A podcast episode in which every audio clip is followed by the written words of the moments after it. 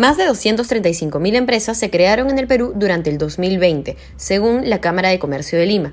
Al cierre del año, el universo de empresas en el Perú se encontraba conformado por 2.77 millones de negocios. Muchas veces, para que los dueños puedan retirarse del mundo de los negocios con un buen dinero y aún así la empresa siga funcionando, existe la opción de venderla. En los procesos de adquisición de empresas se necesita de una parte interesada en comprar, que puede ser un inversor nacional o extranjero, y una parte interesada en vender, que en muchos casos se trata de una compañía mediana o pequeña, pudiendo incluso tratarse de una empresa familiar. Hace unos 20 años atrás, el potencial comprador o inversor regularmente contrataba a un equipo multidisciplinario de expertos, incluyendo expertos en finanzas, impuestos y legal, y en ocasiones también participaba algún experto en temas tecnológicos. Este equipo realizaba diferentes análisis y daba su opinión sobre la conveniencia de la transacción para que el inversor tome una decisión. Actualmente, el proceso incluye expertos en temas ambientales, en recursos humanos y también en materia anticorrupción.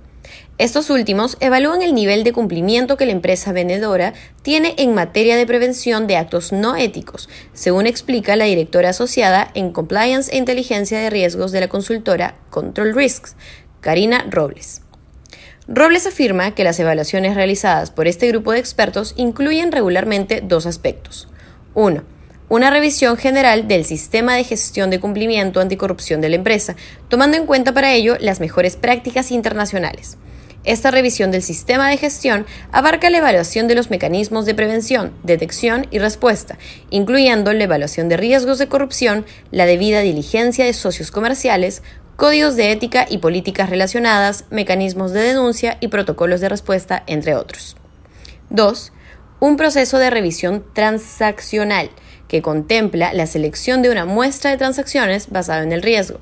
Mediante este procedimiento es posible probar de una forma objetiva la eficacia de los mecanismos implementados por la empresa.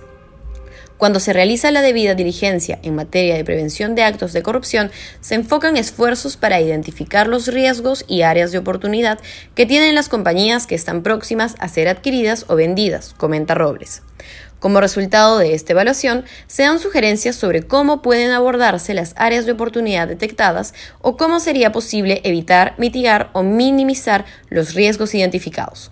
A partir de allí, el comprador evaluará la posibilidad de adquirir la empresa en venta.